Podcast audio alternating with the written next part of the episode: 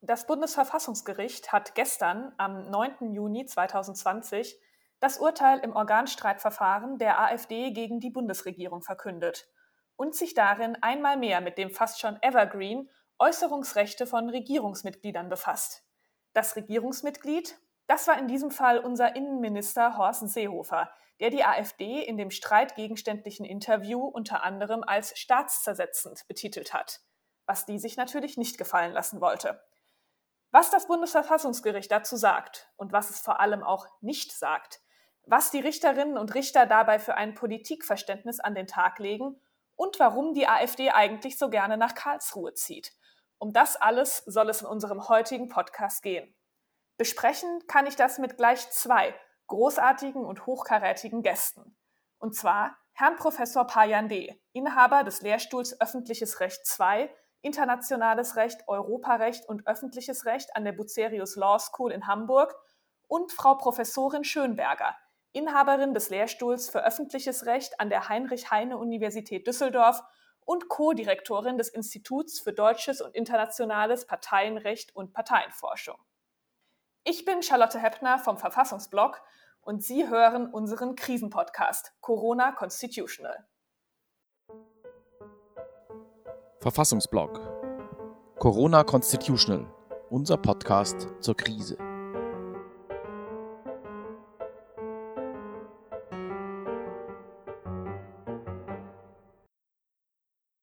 Liebe Frau Professorin Schönberger und lieber Herr Professor Payande, wir freuen uns sehr, dass Sie heute bei uns im Podcast Corona Constitutional sind. Vielen Dank. Herzlich willkommen. Schön, dass Sie dabei sind. Wir besprechen, ich glaube, man kann es auch heute noch brandaktuell nennen, das Urteil des Bundesverfassungsgerichts, was der zweite Senat gestern verkündet hat und was die sogenannte Causa Seehofer zum Abschluss gebracht hat. Ein Organstreitverfahren der AfD gegen das Bundesinnenministerium. Und die Karlsruher Richterinnen und Richter haben gestern, ich glaube, so viel kann man hier vorwegnehmen, zugunsten der Antragstellerin der Alternative für Deutschland entschieden. Übrigens, für alle, die sich gewundert haben, gestern war das der letzte Auftritt von Gerichtspräsident Voskuhle, ähm, der nun scheidende Gerichtspräsident, der seine Entlassungsurkunde vom Bundespräsidenten noch nicht erhalten hat. Das passiert jetzt aber auch bald. So, und dann steigen wir also direkt ein. Und damit alle, die uns zuhören, liebe Hörerinnen und Hörer, wissen, äh, worum es gestern vor dem Bundesverfassungsgericht ging, würde ich den Hintergrund der Entscheidung, also den Sachverhalt noch mal ganz kurz zusammenfassen und äh, bitte meine lieben Gäste, helfen Sie mir auf die Sprünge, wenn ich etwas vergesse. Also, Hintergrund der gestrigen Entscheidung ist ein Interview, was Bundesinnenminister Horst Seehofer im September 2018 zwei Journalistinnen der DPA gegeben hat und das so dann auf der Internetseite des Bundesinnenministeriums veröffentlicht wurde. Die Überschrift des Interviews war Seehofer versteht die Aufregung nicht, GroKo arbeitet störungsfrei. Und in dem Interview lässt sich Seehofer vor allem mit folgenden Worten zitieren. Ich lese mal kurz vor. Die, damit ist die AfD gemeint, stellen sich gegen diesen Staat. Da können Sie tausendmal sagen, Sie sind Demokraten. Das haben Sie am Dienstag im Bundestag miterleben können mit dem Frontalangriff auf den Bundespräsidenten. Das ist für unseren Staat hochgefährlich, das muss man scharf verurteilen. Ich kann mich nicht im Bundestag hinstellen und wie auf dem Jahrmarkt den Bundespräsidenten abkanzeln. Das ist staatszersetzend. Ja, und was meinte Seehofer mit dem, was er nennt Frontalangriff auf den Bundespräsidenten? Vielleicht noch kurz zum Hintergrund. Kurz zuvor, kurz vor diesem Interview hat die AfD den Bundespräsidenten in einer Haushaltsdebatte kritisiert, weil er angeblich auf Facebook für eine linksradikale Großveranstaltung, Zitat, geworben habe. Und gemeint war ein Antifa-Konzert in Chemnitz aus Protest gegen die dortigen damals stattgefundenen Aufmärsche von rechts.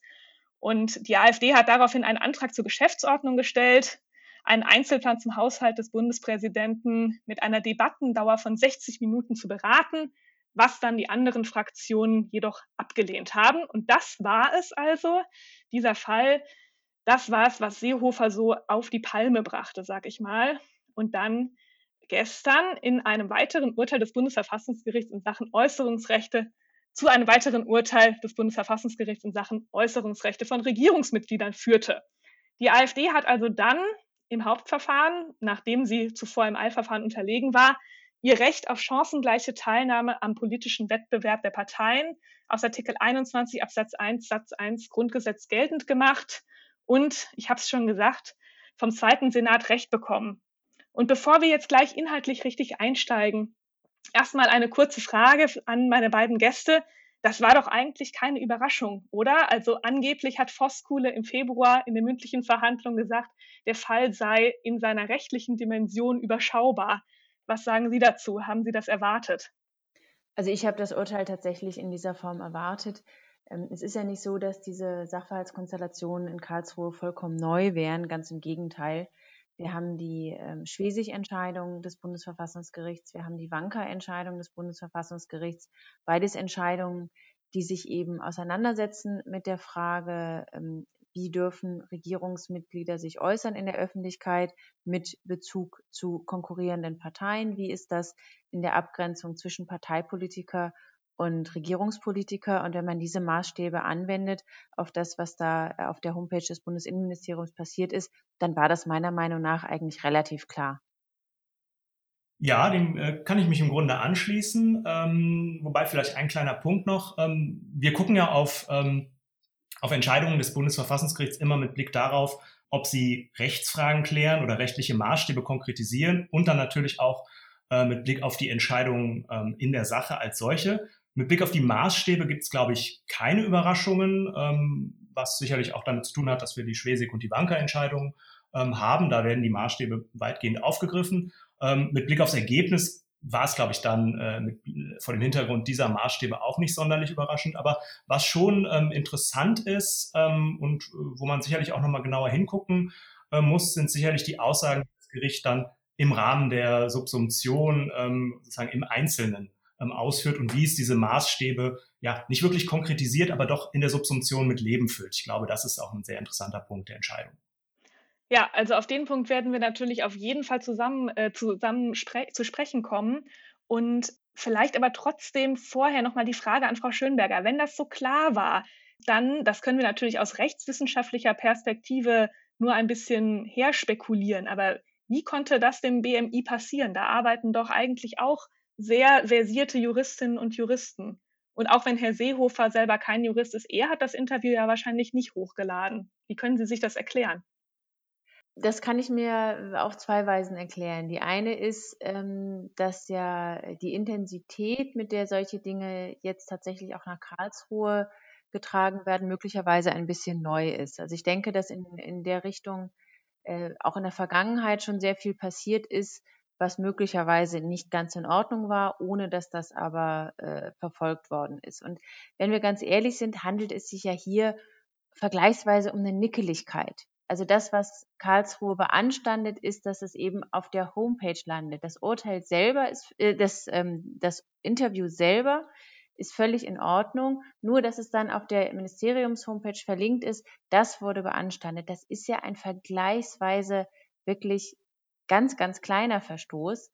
Umgekehrt haben wir ja in der Vergangenheit äh, andere äh, Dinge gerade im Innenministerium gesehen, die meiner Meinung nach deutlich größere Dimensionen hätten, ohne dass es beanstandet worden wäre, ähm, weil es da keinen Kläger gab. Also ein sehr, sehr schönes Beispiel ist dieser Masterplan Migration, den Horst Seehofer als Bundesinnenminister von seinem Haus hatte arbeiten lassen und der dann auf einmal als Beschlussvorlage im CSU-Vorstand auftauchte. Das ist meiner Meinung nach der viel, viel größere Skandal gewesen. Da ist nun niemand mit nach Karlsruhe gegangen, weil die prozessrechtliche Konstellation schwieriger gewesen wäre. Ja, also dann tatsächlich, ähm, wo kein Kläger, da kein Richter vielleicht äh, sozusagen zum Glück so gesehen, gab es dann hier einen und wir können dann tatsächlich mal in das Urteil selber reinschauen. Ähm, Frau Schönberger, Sie haben jetzt schon gesagt, ähm, es ging tatsächlich nicht um die Aussage selber, sondern um das Wie beziehungsweise Wo der Aussage. Können wir das vielleicht nochmal genauer für unsere Hörerinnen und Hörer erläutern und zusammenfassen? Darf der Innenminister die AfD nun staatszersetzend nennen oder nicht? Also über die Frage, ob er die AfD staatszersetzt nennen darf, hat das Bundesverfassungsgericht, wenn man genau ist, gar nicht entschieden, denn das war überhaupt nicht Gegenstand des Streits. Im Umkehrschluss heißt das, als Parteipolitiker darf er das. Und da sind wir jetzt in dieser ganz schwierigen äh, Evergreen-Frage, äh, wie unterscheide ich den Minister vom Parteipolitiker und dann möglicherweise auch noch von der Privatperson. Da sind wir in einem Bereich, der schwierig ist, der kleinteilig ist und wo Politikwissenschaftler, mit denen ich diskutiere, immer die Hände über dem Kopf zusammenschlagen und sagen, meine Güte, was macht ihr Juristen da? Ihr zieht da künstliche Unterscheidungen ein, das ist doch völlig lebensfremd. In gewisser Weise ist es meiner Meinung nach Aufgabe von uns Juristen, diese fein ziselierten Unterscheidungen einzuführen, die tatsächlich manchmal lebensfremd sind, die aber aus rechtlicher Sicht nötig sind. Denn aus rechtlicher Sicht müssen wir eben unterscheiden zwischen dem, was ein Minister mit der Amtsautorität in seiner Funktion als Teil der Bundesregierung macht und zwischen dem, was ein Parteipolitiker oder eine Privatperson macht. Wenn wir eben bei jemandem sind, der als Teil der Bundesregierung agiert, ist er an die Chancengleichheit der Parteien gebunden, ist er unmittelbar an Artikel 21 Grundgesetz gebunden und darf eben nicht den politischen Willensbildungsprozess von oben nach unten, wie es so schön heißt, beeinflussen, darf also nicht aus seiner amtlichen Funktion heraus Stimmung gegen eine andere politische Partei machen. Als Parteipolitiker darf er sich aber so äußern, weil er als Parteipolitiker auch nicht unmittelbar verfassungsgebunden ist. Und das ist genau die schwierige Abgrenzungsfrage, in der, in der wir sind. Das ist, wie gesagt, eine, eine juristische Unterscheidung, die nicht immer leicht für Außenstehende zu treffen ist, juristisch aber notwendig ist. Und deswegen sagt man, das Interview hat er jedenfalls auch maßgeblich als Parteipolitiker gegeben. Da durfte er die AfD staatszersetzend nennen. Er durfte es sozusagen nur nicht in seine Ministerialsphäre hineinziehen, indem er es auf die Homepage des Innenministeriums stellt. Denn da ist völlig klar, das sind Ressourcen der Bundesregierung, die hier genutzt werden. Ja, da haben Sie jetzt sozusagen schon direkt einer wichtigen Kritik sozusagen den Wind aus den Segeln genommen, nämlich, dass das eben doch sehr formale Kriterien sind und dass man in der Öffentlichkeit, wenn man jetzt eben nicht die Jura-Öffentlichkeit meint, sondern wirklich die breite Öffentlichkeit, ähm, kaum zwischen dem Minister und dem Politei Parteipolitiker, ähm, in dem Fall Seehofer, unterscheiden kann. Und tatsächlich hat ja anscheinend äh, oder hat angeblich auch Herr Voskuhle dem Innenminister in der mündlichen Verhandlung nahegelegt, dasselbe Interview einfach auf der Homepage der CSU zu posten, um dem Problem zu entgehen. Ist das nicht doch vielleicht etwas zu künstlich, um die Frage nochmal aufzuwerfen, Herr Payande? Ja, ähm, also ich, äh, ich, ich teile sozusagen die Prämissen, die äh, Sophie Schönberger hier gerade ähm, dargelegt hat. Ähm, ich glaube auch, dass das Problem, ähm, also ich bin etwas kritischer, was diese die strikte Trennbarkeit von äh, Ministeramt und parteipolitischer Funktion angeht. Aber ich glaube, da hat sich die Diskussion jetzt auch gerade dadurch, äh, dass wir jetzt diese drei Entscheidungen haben und dass wir natürlich auch eine Vielzahl an landesverfassungsgerichtlichen Entscheidungen und verwaltungsgerichtlichen Entscheidungen haben, ähm, doch äh, weiterentwickelt und ausdifferenziert und verlagert zu der Frage, wie wir diese Abgrenzung eigentlich ähm, vornehmen. Sie hatten jetzt gesagt, es wird äh, kritisiert, dass das so formal ist, diese Abgrenzung.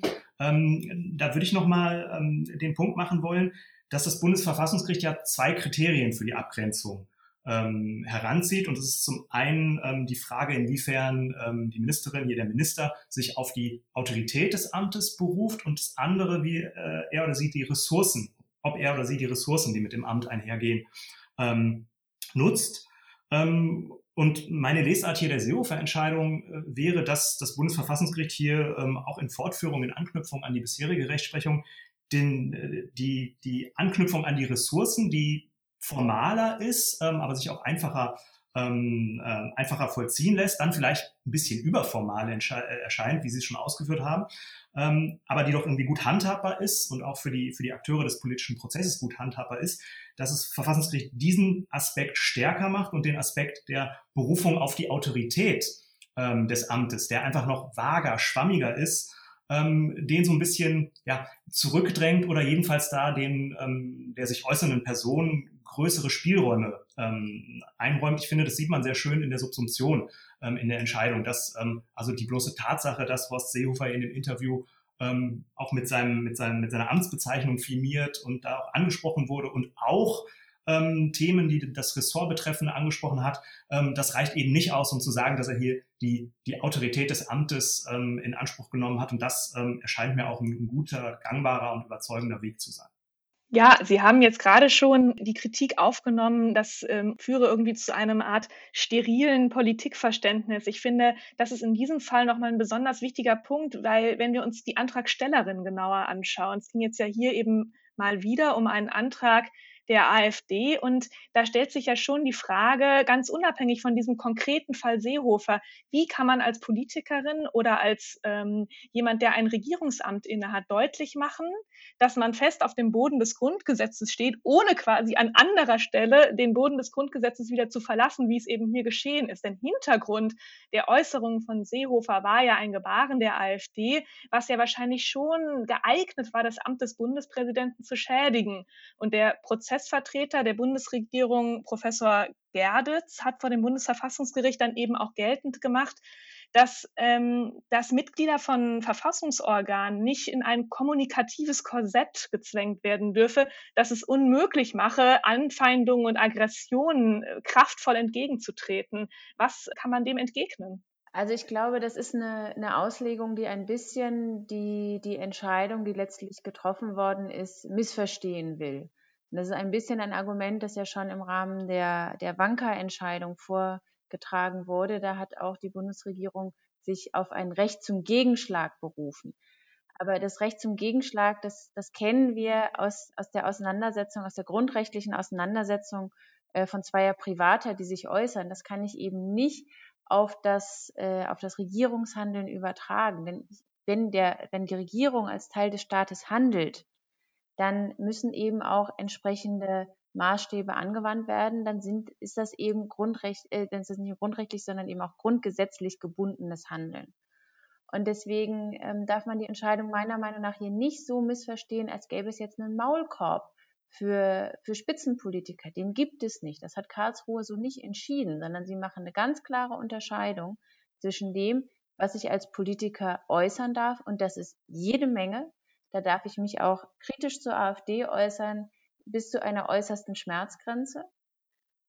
Aber die andere Frage ist, was darf ich eben machen, wenn ich das ganz klar in meiner Funktion als Regierungsmitglied mache und dafür auf die Ressourcen der Regierung äh, zurückgreife und seien es eben so nickelige kleine Link-Ressourcen auf der, auf der Homepage des Innenministeriums. Das heißt, durch diese Entscheidung wird keinem Politiker in irgendeiner Form die kritische Auseinandersetzung mit der AfD verwehrt.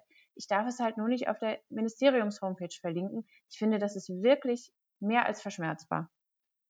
Vielleicht kann man auch noch einen kleinen Punkt ähm, hinzufügen. Es ging ja dann hier ähm, sozusagen ein bisschen über Bande um die Frage, ob äh, ein Angehöriger der Bundesregierung einen Angriff der AfD-Bundestagsfraktion gegen den Bundespräsidenten abwehren ähm, kann. Eine Frage, die das Bundesverfassungsgericht jetzt hier in der Entscheidung ähm, ähm, dahin stehen hat ähm, lassen.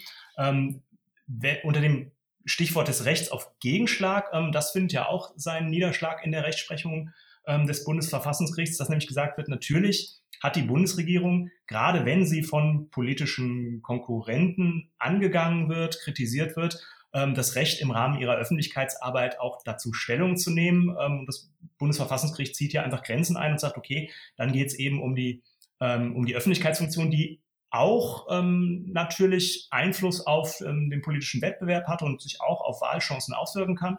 Ähm, aber dann ähm, gilt eben das Gebot der Sachlichkeit und dann gilt eben, ähm, dass die Regierung oder die Äußerung keinen zielgerichteten Eingriff ähm, in den Wettbewerb ähm, zulässt. Ähm, dass diese Dimension des in Anführungszeichen Rechts auf Gegenschlag, ähm, die ist natürlich noch äh, vorhanden. Und ich würde auch sagen, wenn wir uns den Fall, der jetzt zugrunde liegt, anguckt, dann hätten natürlich andere Akteure innerhalb des Bundestags oder auch die Parteien ähm, hinreichende Möglichkeiten gehabt, sich dagegen zu verwehren oder eben, wie Sophie schon gesagt hat, ähm, von mir aus auch der Bundesinnenminister, wenn er es eben nicht im Kontext seines Amtes getan hätte. Eine Aussage, die auch viel Aufsehen erregt hat ähm, und die ich gerne mit Ihnen besprechen wollte, ist die Aussage vom Prozessvertreter der AfD in diesem Falle, ähm, Herrn Vosgerau, in der mündlichen Verhandlung in Karlsruhe. Und er hat gesagt, ähm, oder das, man könnte es vielleicht fast nennen, Schreckensszenario an die Wand gemalt. Auch die AfD wird früher oder später den Bundesinnenminister stellen. und könnte dann noch kreativer mit der Homepage des Innenministeriums umgehen. An einer Aufweichung der Neutralitätspflicht könne also niemand ein Interesse haben. Das äh, klingt irgendwie fast wie eine Drohung, so hat es Gudula Geuter heute im Deutschlandfunk gesagt, äh, mit einem Szenario, was sich hier wirklich niemand vorstellen möchte, oder? Gut, da ist sicherlich auch äh, ein ganzes Stück Show dabei. Und natürlich äh, hat, hat der Satz offensichtlich schon seine Wirkung erzielt, wenn, wenn er jetzt überall kolportiert wird und wir alle äh, Gänsehaut bekommen bei der Vorstellung, dass das so sein könnte. Ähm, aber in gewisser Hinsicht äh, führt er natürlich den Spiegel vor, zu sagen, ja eben, wenn es gegen die AfD geht, dann sagen alle, na ja, wir wollen doch nicht so ein steriles Politikverständnis. Aber wenn äh, die AfD ähm, möglicherweise nicht in fünf Jahren im Bund, aber vielleicht irgendwann in einem Bundesland so ein äh, Ministerium hat, äh, da wäre der, der Schrecken ganz groß, äh, wenn sowas passieren würde. Also insofern, ähm, ich bin wirklich überhaupt kein Freund davon, dass man in mündlichen Verhandlungen äh, in Karlsruhe solche Drohszenarien äh, aufbaut. Äh, aber der Punkt ist ja völlig richtig, dass man sagt, ähm, äh, die Neutralität ist gerade dafür da, dass sie für alle gilt. Nun ist die AfD nicht dafür bekannt, dass sie sich selber an den Maßstäben messen lassen will, die sie für andere aufstellt. Aber an diesem Punkt ähm, ist es eben richtig zu sagen, gerade unabhängig von der politischen Ausrichtung, unabhängig von der politischen Partei, gerade deswegen ist die Neutralität so wichtig. Herr Payanti, wollten Sie noch was anfügen? Nö, ich habe gerade überlegt, aber ich glaube, da kann ich, kann ich gar, nichts, äh, gar nichts zu sagen. Das äh, kann ich genauso unterschreiben. Wunderbar. Wir bleiben auch noch mal kurz beim Thema, nämlich bei der Antragstellerin, die ja tatsächlich ziemlich aktiv ist in Karlsruhe. Wir haben es eben schon angesprochen. Sie haben sich gegen eine Äußerung von Bildungsministerin Wanka, ehemalige Bildungsministerin Wanka, erfolgreich gewehrt. Ähm, Sie haben ein Eilverfahren gegen eine Hammelsprungentscheidung angestrengt. Sie wollen sich unter Umständen gegen die, oder haben sich, glaube ich, im Eilverfahren schon genau gegen die Abwahl des Rechtsausschussvorsitzenden Brandner gewendet. Der Ausgang des Hauptverfahrens ist da noch offen. Auf der anderen Seite gibt sich die AfD ja auch gerne betont gerichtskritisch. Also wie lässt sich das einordnen? Ist das alles Strategie? Hat das wieder was mit Opferrolle zu tun? Was würden Sie sagen? Ja, ich, also ich glaube, man kann diese, ähm, man muss diese Verfahren natürlich ähm, wie so immer differenziert sehen. Ähm, natürlich geht es der AfD hier in gewisser Weise ähm, zum Teil darum, ähm, den sozusagen den parlamentarischen Betrieb ähm, zu stören und ein bisschen durcheinander zu wirbeln, ähm, gerade bei dieser Frage des, des Hammelsprungs. Ähm, und auf der anderen Seite geht es natürlich auch darum, ähm, hier die, die Bühne in Karlsruhe, ähm, wie Sie auch schon gesagt haben, zu nutzen. Ähm, wobei ich mir da ehrlich gesagt nicht sicher bin, gerade mit Blick jetzt auf die Entscheidung, über die wir reden, ähm, ob das wirklich so aufgeht. Sie hatten schon gesagt, ähm, das Bundesverfassungsgericht hat zugunsten der Antragstellerin entschieden.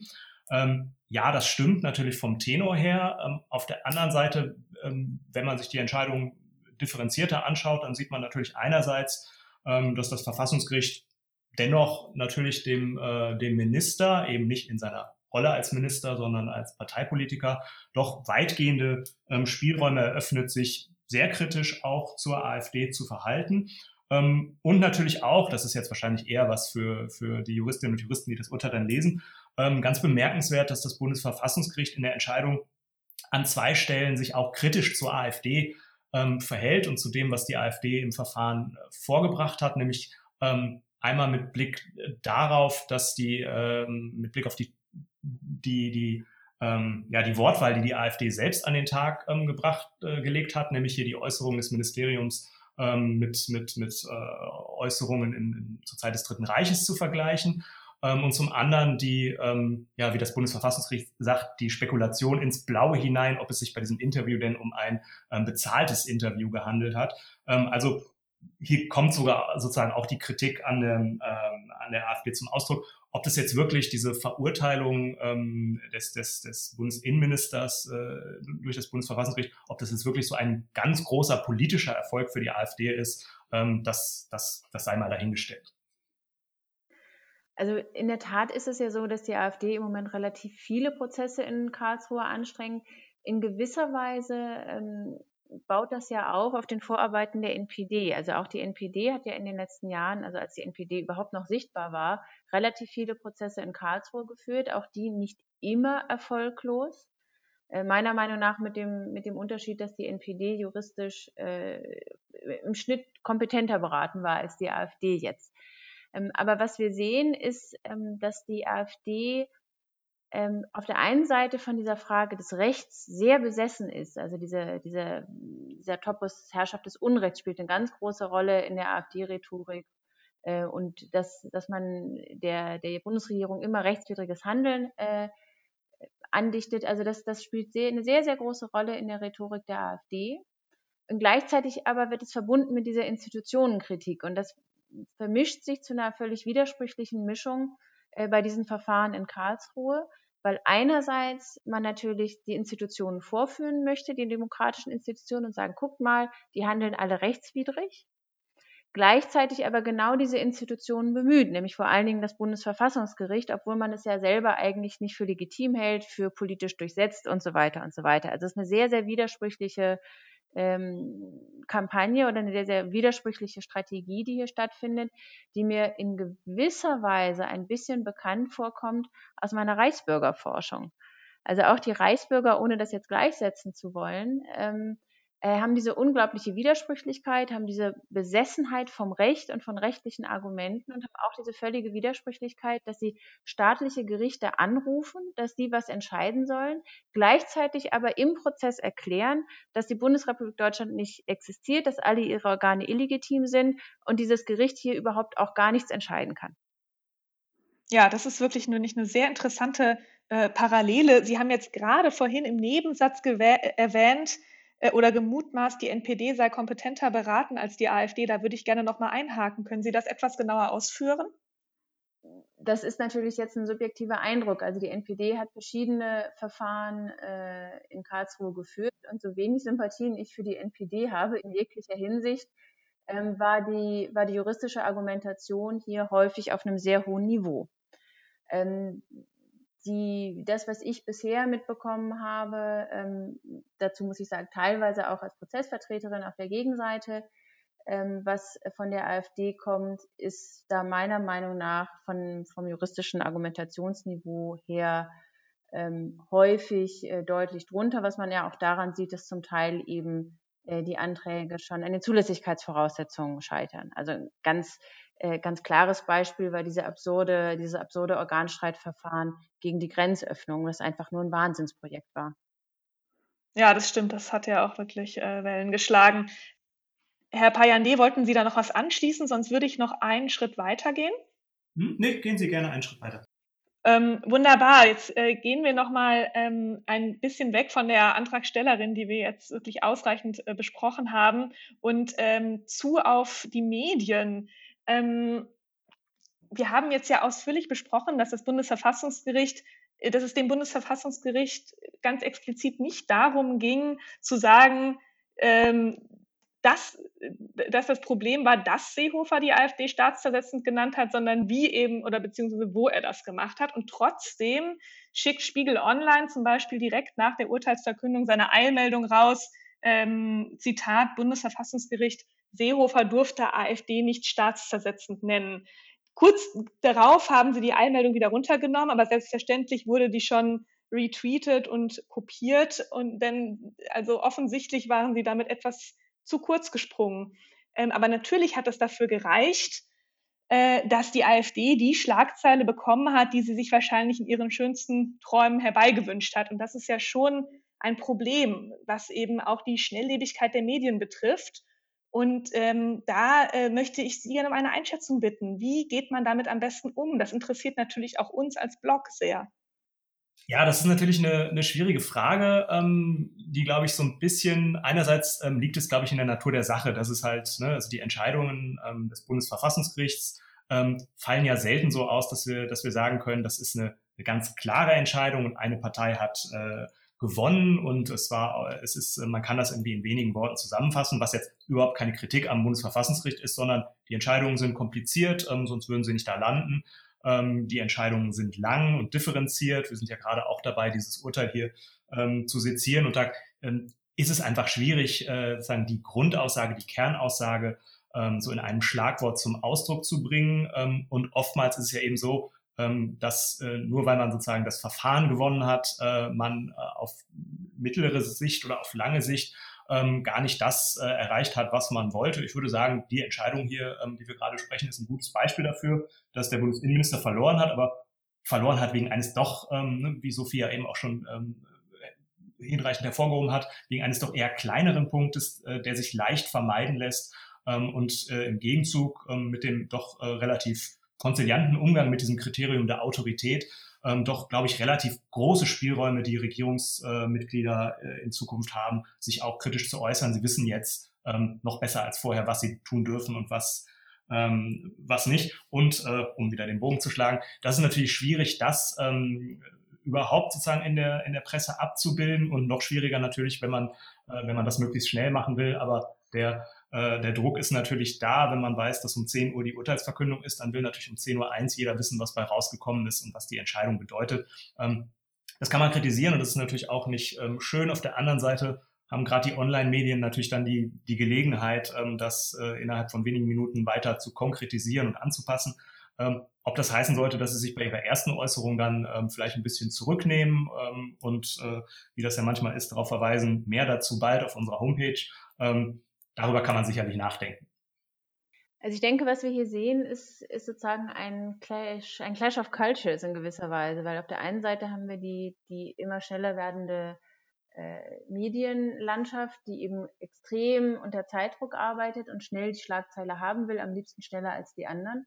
Und auf der anderen Seite haben wir das, das Rechtssystem, das gerade ja auch in Form der Verfassungsgerichtsbarkeit eher langsam arbeitet und, ähm, und schon, das darf man nicht vergessen, schon auch ein sehr spezialisierter Diskurs ist.